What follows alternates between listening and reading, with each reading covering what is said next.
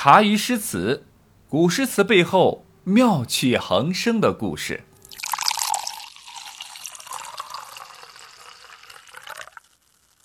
在四川梓州上任的一段时光呢，杨炯呢越加的沉稳安静了不少，更加的沉敛低调，以至于这一段时光在历史上鲜有记载。时间来到了公元六百九十年。杨炯呢，由于在外任期里工作状态良好啊，能力突出，于是呢，他被大唐人力资源部呢召回了大唐东都洛阳，被武则天任命为交习官人书算之类的工作。很显然，这个官职呢并不高。杨炯的心中呢，自然也有些犯嘀咕。可在外面磨练这么多年啊，也算是历经了坎坷。杨炯心中自然明白。人生在世，收敛锋芒也是一种大智慧。尽管呢，心中是愤愤不平，但还是对武则天呢尽情的颂扬。杨炯呢给武则天呢写了《老人心腹》《盂兰盆赋》等歌功颂德的词赋，不吝溢美之词。尤其是这个《盂兰盆赋》啊，是大有来头。公元六百九十二年，宫中啊出盂兰盆，设斋啊分送各佛寺。武则天呢，在洛南城门楼上与群臣围观啊。此刻杨炯呢上前献上了这个《盂兰盆赋》，称颂武则天周命维新，并希望武则天作为神圣皇帝，能够成为帝王的表率和楷模。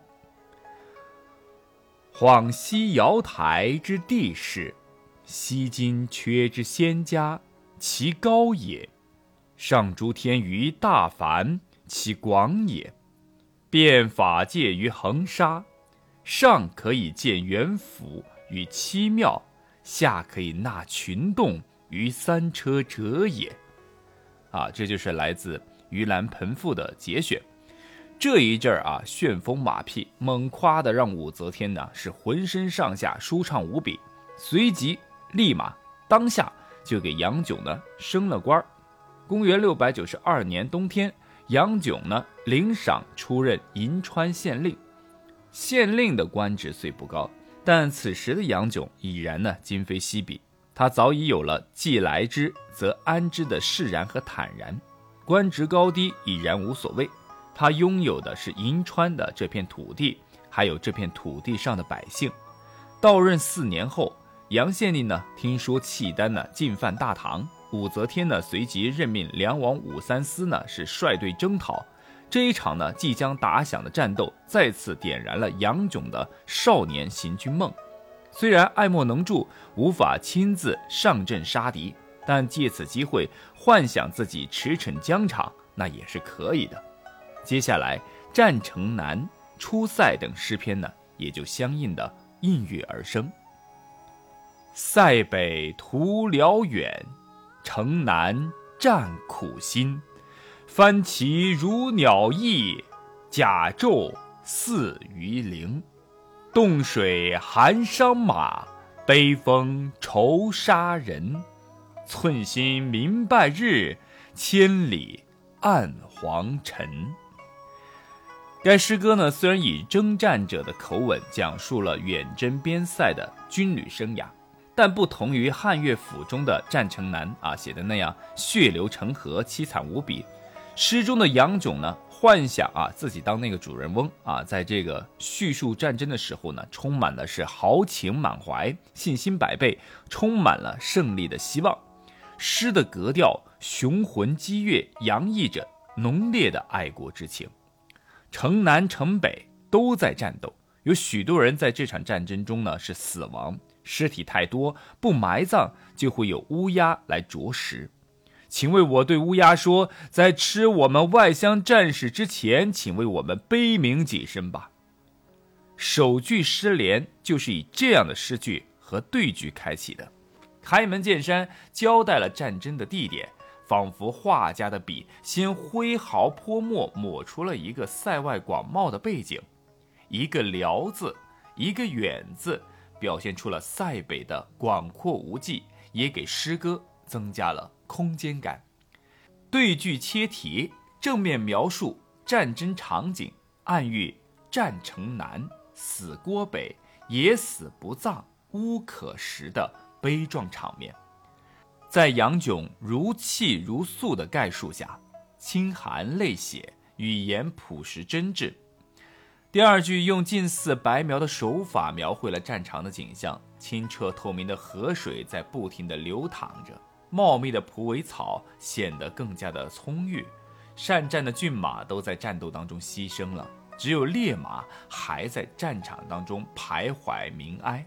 战旗猎猎，盔明甲亮。刀光血影隐隐可见，排比点缀手法将作战阵势写的是极有气势，不但写出了军队威武，而且写出了士兵斗志，让读者从诗句里面可以深深地触摸到诗的主人翁的脉搏急剧的跳动，激动的心，自豪的情，东闯西突，血肉搏杀。第三句呢，写着生死攸关之际，人的心境呢，更是复杂多变，不可琢磨的。在一阵冲杀之后，感慨也随之而来，因此这一句自然转入了抒情式的叙述。秋风凛冽，塞外草衰，一派萧瑟之气，倍添了征人思乡怀归的愁绪。这联诗呢，真实的反映了广大塞外将士的思想和情绪，也是杨炯思想倾向的流露。最后一句也用以渲染战争的激烈，征程千里，遮天蔽日。然而战士的心中却充满了明亮的阳光，揭示了征途人的光明的内心世界。他心系祖国，怀着必胜的信心，视死如归，继续驰骋疆场，报效君王。杨炯再一次在心中呢一展自己渴望从军的抱负，虽然现实当中从来没有实现过，但是一心想当位军人的理想却从未在他的心中呢消失过。这一首接一首的军旅和边塞诗呢，就是杨炯最初的梦想最好的诠释。杨炯心系着国家边疆，但是作为银川县令的他呢，一点儿也没有疏忽自己的工作，他爱民如子。恪尽职守，每年的农历六月初一，必然去附近的行政村和自然村巡视，为当地的地形地貌做出了相应的规划。最终呢，杨炯呢是病逝于任上，被百姓称为杨银川，贤名呢传世至今。至此，初唐四杰呢已经全部出场完毕。关于这四杰，还有一件事儿啊，非常有意思。当王杨陆骆在社会上颇有名气之时，朝廷上有名的伯乐和这四个人呢都有接触的一代名将裴行俭对四人有这样的评价：事先气实而后文艺，伯等须有文明，浮躁浅露，才高性傲，四子不能成远大之器者，作也。唯杨炯。稍沉静，因得令中，徐三子不得死。翻译过来呢，就是说，这四人呢，虽然才气过人，可是才高性傲，十分浮躁，在如今呢，很难有什么太大的作为。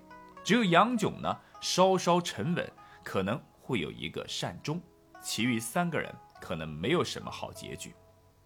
裴行俭出言直率，虽然话不好听。啊！可后来的事实证明，真的是一语中的啊。后来呢，年纪轻轻的王勃二十七岁溺水而亡，卢照邻自投饮水而死，骆宾王兵败不知所踪。而杨炯呢，虽然郁郁半生啊，最后呢也终落得了一个安宁啊。杨炯的一生呢，其实有过一连串的性格转变。或许呢，是因为少年的时候呢，苦苦等候了十六年的这样的一个经历啊，他就比其他的三人呢显得更加的沉稳一些。青年的时候呢，他其实也是一个很狂妄的一个人士啊。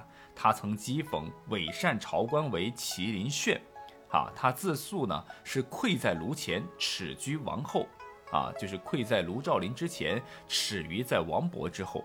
尽管如此，可依旧他是郁郁不得志。后来在四川被贬的时光，或许是杨炯性格转变的关键时刻。他懂得了释然，他懂得了珍惜当下，终究明白入世并不是为了位居高位，而是为了匡扶天下，济世安民。